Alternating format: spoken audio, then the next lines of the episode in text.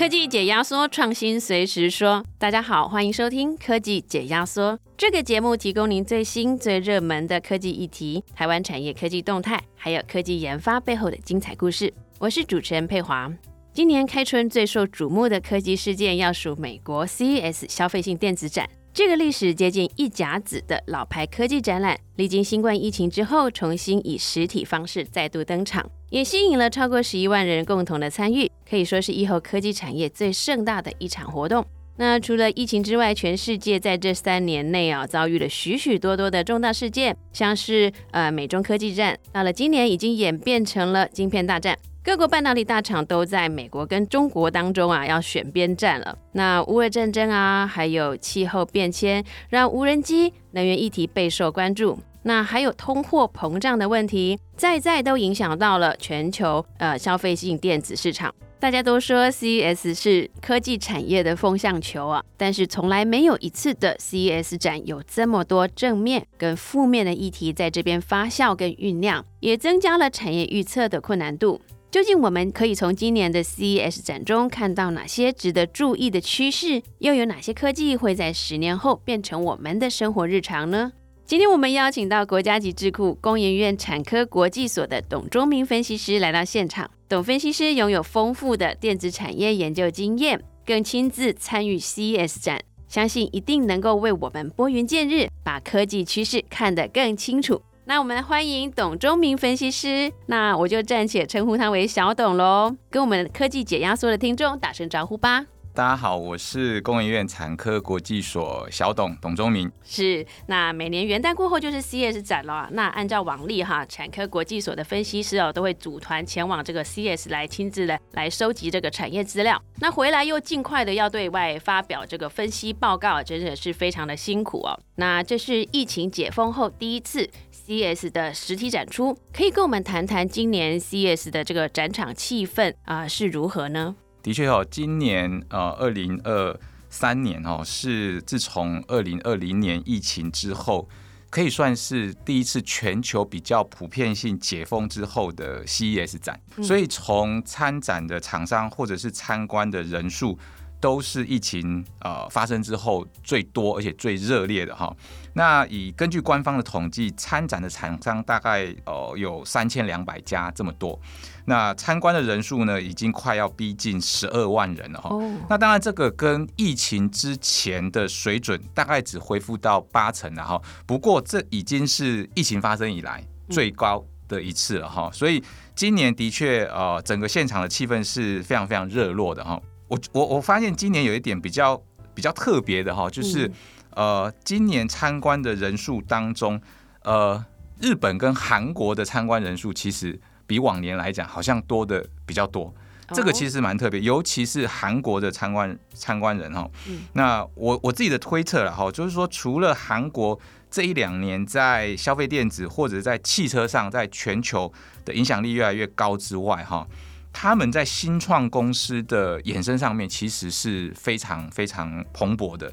那这个也可以看出来，就说，哎，今年韩国的这个不管是参展的厂商，或者是参观的人数都非常多。我想这跟他们的新创有很大的一个关系。在疫情当中养精蓄锐这样子的意思。是是是是，对，没错。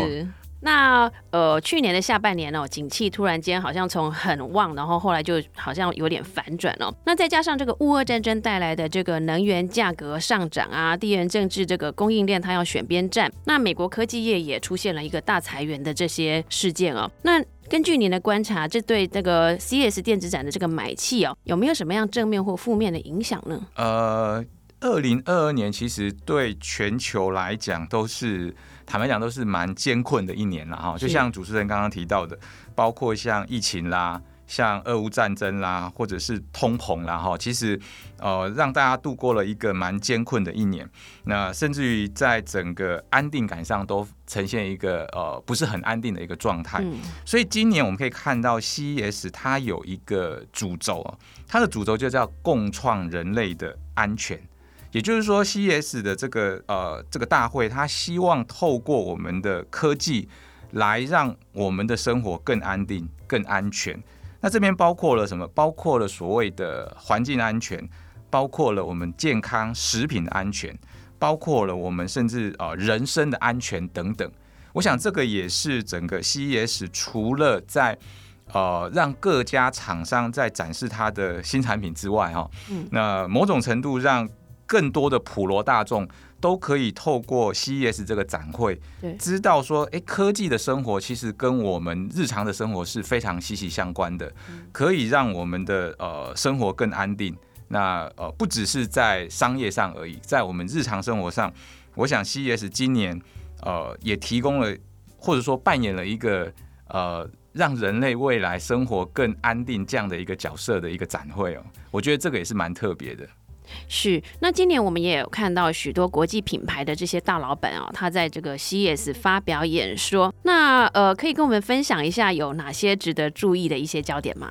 好，呃，CES 原则上它展会总共其实是四天，好，就是说正正式的展会是四天，但是在展会之前，其实它会有两天的所谓媒体日。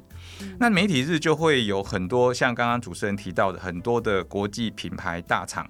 哦，都会发表他们各家的的的这个演说哈。嗯，那其实，在这个媒体日的各家大厂的演说当中，哎，大家就如果去去听的话，就大家可以大概知道今年这家厂商他在 CES 上所要强调的主轴是什么了。是，哦，所以这个这个演说其实蛮重要的。那我我大概，因为他们有些是重复的啦，哈，所以也没有办法每一场都可以听。那我听到的，我觉得有几个呃比较值得大家来跟。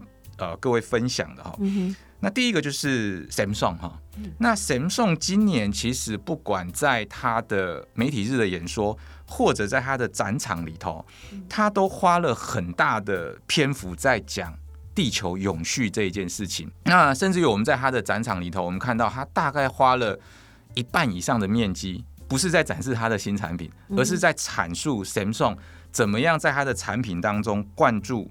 永续这个概念，从包括他去说明呃，怎么帮他的产品选择环保的材料、可回收的材料，到说明这个整个他们产品的制造过程中，他怎么样去改善，来降低能耗，来呃省电，来环保，一直到他的产品完成送到消费者呃这个手中，消费者在使用这个产品的时候。怎么样可以比过去更省电，甚至更省水等等的这些呃环保的效果，它都会呈现出来。然后一直到这个产品寿命终了，那被回收了，那 Samsung 怎么样做这个产品的回收？其实它都做了很详尽的说明。也就是说，Samsung 它未来的发展，它会透过它的一个科技去贯穿地球永续这个概念，在今年的 CES 上面哦，Samsung 可以算是。呃，展现的非常非常的透彻哈，这个是我从 Samsung 里面看到的。那另外还有一个蛮有趣的，就是从 Sony 的呃演说或者它的展览里面，其实可以看到科技公司它在整个经营形态上的改善。怎么说哈？就是说，Sony 它在它的展场或在它的演说里面，其实并没有谈到一个过去我们一听到 Sony 就会想到的一个电子产品，叫做电视。以前以以前我们尤其是小时候听到 Sony 就会觉得啊，第一个就是它的彩色电视机嘛，哈。但是今年呢非常特别哦，Sony 在它的展场里面你看不到它的新发表的电视，它有它的呃 PS Five 的新发售的 VR Two 的 VR 的头盔，它有它的数位摄影棚，甚至它的数位器材，甚至于它跟 Honda 合作开发的新的这个电动车哈，叫做 Afila。但是你就看不到一台新的 Sony 的电视在展会上发表。嗯，其实这背后就阐述说，Sony 它的整个公司的策略这么多年来，其实开始在慢慢的做一些改变。好，所以从从这些大厂的或者是老板的演说里面，哦，其实也是可以蛮有趣的哦，可以发现到整个公司形态上的一个转变，可以发现 Sony 未来它可能会以数位内容作为它的一个主轴来做转型，也是他们的强项。哎，对，是他们最近这几年的强项。如果从它的财报里面来看到的话，Sony 的确在这个部分是呃这几年的一个算是他们营运的重点哈。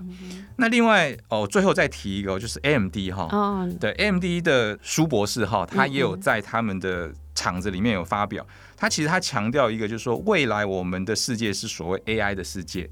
那这当然这个里面，呃，晶片就扮演非常重要的角色哈，包括所谓的高效能晶片或者是自适性的晶片。那这里面对我们世界有什么影响？最主要的影响就是说，它可以帮助我们呃世界上解决很多在过去我们可能想象起来是非常难的挑战或者是问题，比方说医疗。在过去，你要去呃很精确的分析一个呃这个图像的诊断，可能需要花费比较长的时间，或者是没有那么精确。嗯，但是现在透过这些这些高效能的晶片，都可以啊比较精准的做到，甚至于新药的研发，我们知道新药的研发它需要很多这种 AI 的一个运算哈。对，那甚至于。像现在航太是大家非常热衷的话题，那甚至于探索太空一直都是人类的一个的一个希望嘛，哈。所以透过这个呃，从 AMD 上面我们可以看到它的这些晶片也可以解决未来很多我们在过去认为很难的问题。对对，这大概是几个我印象比较深刻的大厂的一个发表。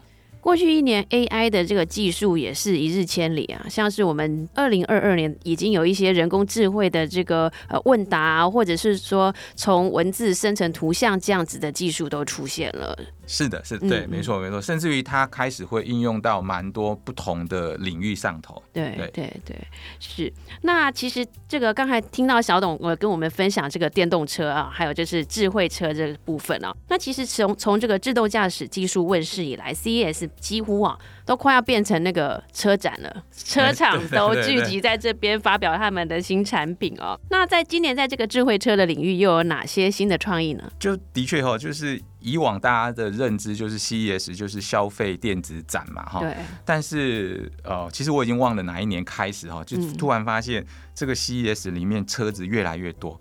那甚至于现在有人就是号称说 CES 已经是全球的前几大的车展了哈，嗯就可以想象 CES 里面真的是很多的呃新的车子在里头。嗯那今年我看到几个比较新的一些创意，或者说比较新的趋势哈。那第一个就是说，在过去我们都常常讲车子所谓自驾化哈，那其实我在今年我发反而发现就是。呃，很多车厂开始在强调车辆所谓的人性化或者是拟人化这件事情。那其实很理所当然嘛，当车辆人性化或拟人化之后，自驾就是一个很自然的事情了。理所当然就顺势水到渠成啦，对，就水到渠成了。所以我们看到像 B N W 在它的发表会上，他把过去我们这个电影或者是电视荧幕上看到的这个金龟车赫比，嗯，或者是霹雳车搬上舞台。他其实要强调，就是说，以往我们在电影或者是电视上看到这种虚拟的这个人性车，在很快的时间点就会开始实现。甚至于他在阐述这个理念的时候，他是请了当初在演《魔鬼终结者》的阿诺。大家知道阿诺在《魔鬼终结者》里面他是饰演一个机器人嘛？对。但是他后来其实他是具有人性的，所以由阿诺扮演魔鬼终结者这样的一个人出来阐述。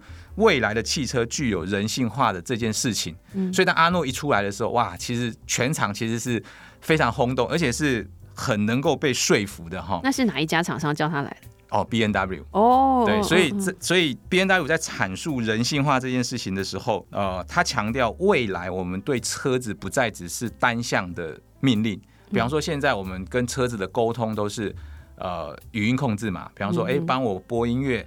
或者是说，哎，带我到哪里，那车子可能就听你的指令。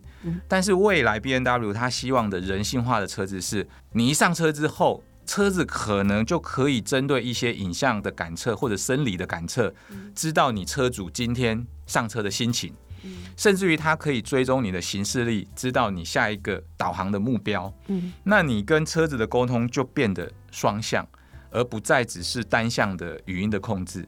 也就是说，他会希望车子可以扮演一个从一个陪伴的角色。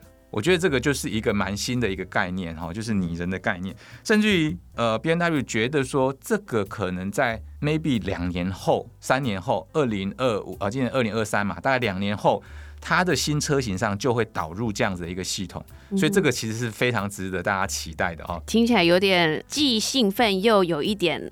紧张？他会不会太贴心了，导致会觉得有点惊恐这样子？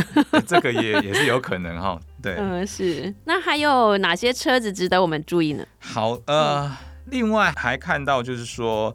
呃，车子来讲，B N W 去年其实大家印象还深，还记得的话，他玩了一个车子外观变色的把戏，嗯就是说他有一台电动车，好是量产的电动车哦，哈，那它是可以用了我们台湾的元泰的电子纸，哦那它可以做黑白的变色。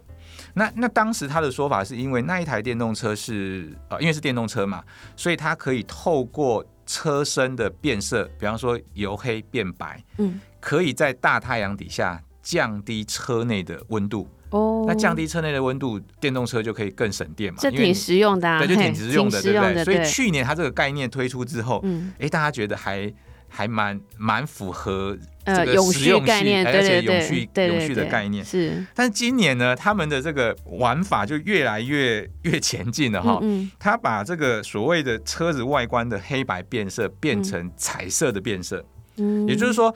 它一样是使用我们台湾的呃元泰的电子纸，嗯，但是呢，它不只是只做黑白的变色，它整个车体的外观是可以做彩色的变色。不过它这个跟去年不同，它呃去年是量产车在使用，嗯，那今年这个 idea 大概只是它的一个概念了哈，嗯嗯，它并没有阐述说这样子车体的彩色的辨识有什么。太大的一个实用性，那我自己个人的猜测是，或许它是想要贯穿，就是所谓车辆具有人性、拟人化的这样的一个概念啊。对对对。不过这个可能法规上是不是能够通过哦，还是需要呃进一步观测啦。对，我是听到说有人会觉得说，如果说上面都可以做一些显示的话，不就可以做广告了吗？如果你主持人提到这个显示哈，的确车辆的。荧幕哈，我们在现场看到真的是越来越多，而且不只是在车内，甚至车外开始也有蛮多的荧幕在上头了。嗯，对。那我们看到，我我我就好奇了哈，我就把这个会场里面的车子我去数了一下哈，我发现呃，一台车子最多荧幕大概现在已经有十一片荧幕了，包括车子里头跟车子外头。是对，总共有十一片的。那甚至于也看到很多的车辆在荧幕上的应用，已经不再是过去就是呃可能显示资讯，嗯，它现在可能开始有越来越多的功能在里头了，嗯，好，比方说我刚刚主持人提到的，哎，以后未来车外的荧幕会不会做广告？对，那甚至于我看到有有一台汽车哈，有一台美国的车厂，它在驾驶 B 柱的地方，它有一个大概六寸大小的荧幕。那它这个荧幕的作用是，第一个它可以辨识，因为它里面有装这个影像感测器哈，它可以辨识车主是不是车主，那他来判断说呃要不要解锁啊。那另外呢，这个荧幕除了判断呃做这样的一个车主的判断之外呢，假设你今天这个是司机的话，嗯那这个荧幕也可以透过这个荧幕来帮你的。呃，主人哈，车主来做一些控制，比方说帮主人开门，帮主人调整座椅，或者帮他打开一些他想要的呃荧幕的资讯啊。阿福管家，对，类似这样。所以我们可以看到，就是整个汽车它的荧幕越来越多，同时它并不再只是扮演一个很单向的显示的角色，它开始会有越来越多呃跟。车主做一个双向沟通的一个角色也在里头了，对。哇，感觉上车会在这几年会有一个非常大的跃进哈。那其实像今年啊，工研院在这个今年的 CES 展中也展出很多的这个运动科技，像是呃智慧眼镜啦、智慧衣，还有数位健身教练等等哦。其实看起来都十分的吸睛跟有趣哦。想请教小董呢，您在这个 CES 展中看到哪些还也是很有创意的一些感测啊，还有 AI 结合起来的一些科技呢？对，今今年系列上面的确是很多新创，就刚刚前面提到的嘛，很多新创的公司，很多非常有创意的产品。那主持人刚刚也提到了工研院了哈，所以我也不得不提一下我们工研院在今年在 CES 上面展出的呃产品，一定要对。那其中有一个其实也也获奖了哈，那在现场也受到很很多这个参展的一个关注，就是我们的呃一个透明显示的应用，那它叫做我是鱼缸，嗯嗯，好，其实这个产品它是结合了一个影像。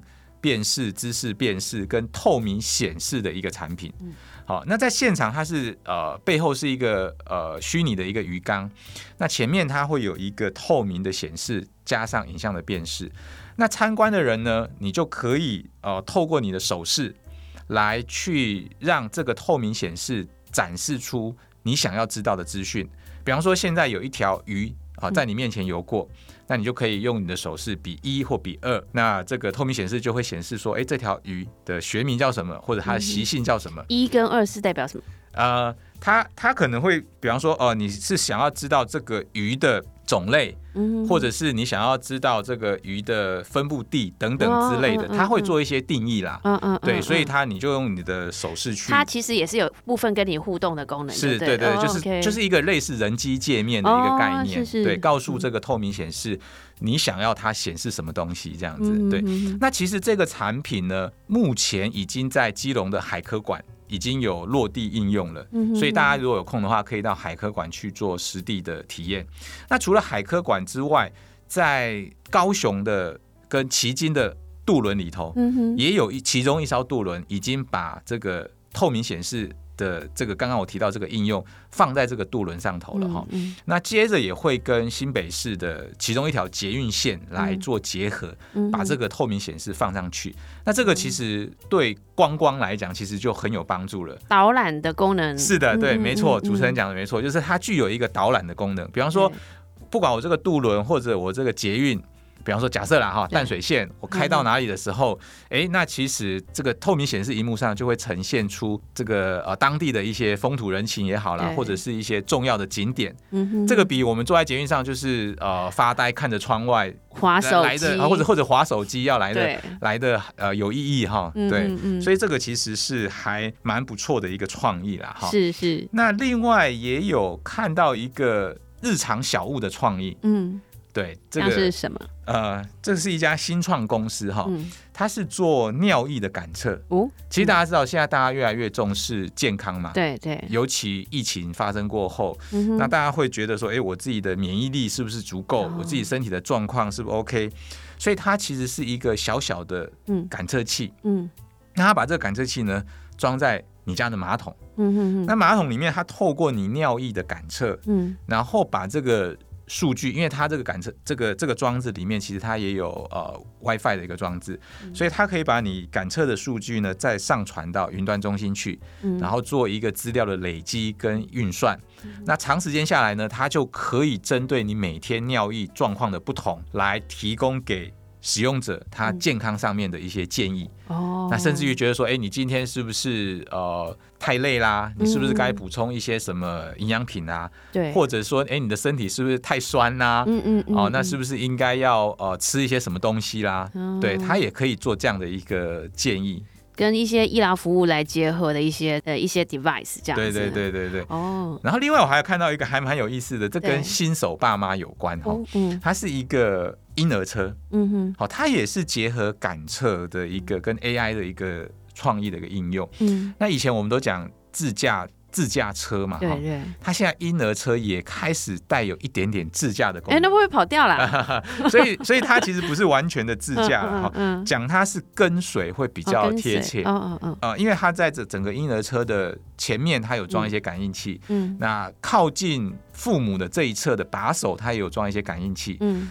那前面的感应器，它就可以去侦测，哎，前方有没有障碍物？嗯，那如果有障碍物，它当然就会停下来嘛。嗯嗯。那没有障碍物的话，它就会前进。对。可是它也不是一味的前进哦。嗯。它所以后面靠近父母把手这个感应器就发生功用了。嗯。它可以感应到说，哎，父母是不是跟他保持在一定的距离？嗯而且父母是不是持续的往前走？哦。或者停下来了？嗯嗯。假设父母往前走，那这台婴儿车它感测到父母。往它靠近的，那前面它又感受到没有障碍物，那它就会慢慢前进，跟随父母慢慢前进。那假设父母停下来了，哎，他感觉感觉到跟父母的距离拉远了，那这台婴儿车也会自动停下来。哦，所以这个对于一些手忙脚乱的新手爸妈来讲，其实也是一个蛮贴心、蛮有创意的一个产品。对。哎，那爸妈身手上或者身上需要有什么东西让他感测吗？哦，没有，哦不并不需要。哦，这它就是纯粹去感受你呃人的身体的这个距离这样子。哦，对，所以所以爸妈的双手其实是不需要额外佩戴什么东西，那他嗯其实坦白讲，双手就可以空下来做其他事情。哦，对对对对，的确蛮有意思的哈。嗯那其实我们刚才看了很多，像是呃小董刚才提到的，就是环境安全的一些概念啦、永续概念啦，还有一些健康的这个安全、人身的一些安全，像小 baby 的一些婴儿车这样子的一些一些安全的重视哦。那其实我们根据您在 CS 的观察啊，那您会给台湾消费性电子产品的这些厂商们哪些建议呢？建议不敢当了哈，就是嗯我的几个观察了哈，是就是说从趋势上面来讲，啊呃，刚刚前面有提到的永续或者说地球永续这一个这个议题，绝对是今年甚至于我认为是未来几年 CES 上面非常重要的一个课题哈。那从永续发展出来的，就包括了像能源的使用。或者是能源的呃再生能源的创造等等，那再来就是呃电动化的议题啊，电动化的一个趋势。那另外就是呃因为永续，所以循环经济。那其实大家都知道嘛，哦、我们现在都在讲所谓的呃近零碳排或者叫做近零排放。对。那大家都设定说，哎，二零五零年是所谓的零碳排的一个目标目标年嘛，哈。对对，那大家可以想象，现在才二零二三年，嗯所以二零五零年还是一个非常远的一个距离。嗯也就是说，大概还有二十几年的一个目标，在现在的科技上面来讲，一定是没有办法达到的嘛。嗯哼哼。那也就是因为现在的科技上没有办法达到，换句话说，它中间里面就会有很多的技术会产生，很多的技术会产生，其实就代表着背后的商机会出现。对，所以在整个永续或者我们说近零碳排的这个议题上面，绝对是今年或者是未来几年 CES 的重点，我想也是厂商必须要特别去关注的哈。那另外从呃刚刚是从趋势面啦，嗯那如果说从市场面来看的话，我们发现到今年有很多所谓利基型的创意市场，对，就像刚刚提到的很多创意的产品，嗯灌注在现在日常的一些小物上面。对，那一开一开场我们也有提到嘛，今年参展厂商大概有三千两百家。那其实这三千两百家里面，新创公司哦，大概就超过一千家。哦，换句话说，大概有三分之一的新创公司。嗯嗯嗯，那这些新创公司其实它都并不大，但是它都在系列上面展出很多非常具有创意的一些新的产品出来哈包括不管是医疗的也好，或者是日常生活的，或者是健康的哦、等等的。那所以呢，我个人会觉得啦，就是说以现在的消费电子产业来讲，很多大厂其实已经霸据了那个山头。是。那反而是很多的一些利基型的市场哈，那是我们台湾的呃这个消费性电子厂商可以去做琢磨的。嗯。好，就像我刚刚前面提到，even 是韩国已经有这么多的电子大厂了，嗯。他们仍然有很多的新创的公司去着重在一些具有创意的利基型市场嗯嗯里头去做发展。是那我觉得这个是呃台湾厂商可以特别去琢磨的地方了。那当然就是说这些创意产品其实它背后都需要一些技术研发的支持啦哈。嗯那这里面包括了刚刚前面提到的像显示、嗯显示科技，不管是透明也好。或者是弯曲的呃软性的显示，好等等，那这个是一个哈。那另外我们看到呃，比方说在一些感测上面来讲，感测器的一个感测技术，嗯其实也是不管是视觉辨识或者是其他的呃轴向的一个辨识，都非常的越来越的重要哈。嗯那另外在呃健康医疗的部分哈，也会仰赖呃越来越多 AI 的一个运算，好，所以在整个 AI 计算甚至于 AI 晶片的一个发展上面，其实也是呃未来台湾厂商必须要特别去注意的一些重点。哎，其实过去我们会对于那个显示的科技，就会想到说电视啊，或者是说比较尺寸越来越大这样子。但是从刚才您提到的这些，就是说它光是一个车子里面就有这么多这么多的显示。其实说未来这个显示器的产业，或者说显示这个科技啊，它其实应用就非常的多元，而且很多地方都有它的商机。的确，的确，没错。像呃，大家知道吗？就是说以前显示其实就普遍运用就是在传统山西哈，对，那电视啦、电脑啦、monitor 啦这一些，那其实这些都是所谓标准型大众的产品。那现在在全球的竞争上面。呃，台湾的厂商开始慢慢的淡出这一方面的，因为这个其实比较红海市场的竞争，所以呢，我们就会透过不同的技术，显示技术去转向去比较具有创意的一些市场，就像刚刚提到的一些透明的显示，那这边包括像一些观光啦、一些医疗啦，或者是一些零售啦，嗯嗯，甚至于教育。好，都是它市场市场的规模可能没有像我们传统山西这么大，嗯，但是它其实反而是一个利基型的蓝海市场。那这个可以透过一些特别的呃显示，比方说像台湾现在也在哦推广 Micro LED 的一个显示技术，那甚至于 Mini LED 的一个显示技术，那这个其实都是在这些立基型市场上面可以去琢磨的。而不需要去跟这个韩国或者是中国大陆厂商在红海市场面做竞争，几代厂几代厂这样子的对对对，做这种呃资金的一个竞赛，已经不是这样思维了啦。对对，台湾厂商已经不不太适合去走这样的一条路了。对，嗯，我了解。那非常谢谢工研院的这个董忠明董分析师啊，那为我们带来这个 CS 二零二三的第一手观察跟产业分析，也希望在这个黑天鹅跟灰犀牛层出不穷的年代，透过更多的创新。为台湾拼出一个崭新的格局。那谢谢董分析师，谢谢，谢谢。想知道更多台湾科技研发的讯息，想了解最新科技发展趋势，欢迎搜寻工业技术与资讯，上网阅读或下载本期的月刊。如果喜欢我们的节目，也可以在订阅平台上按下订阅或者是关注，并分享给身边关心台湾科技创新议题的朋友们。我们下次见。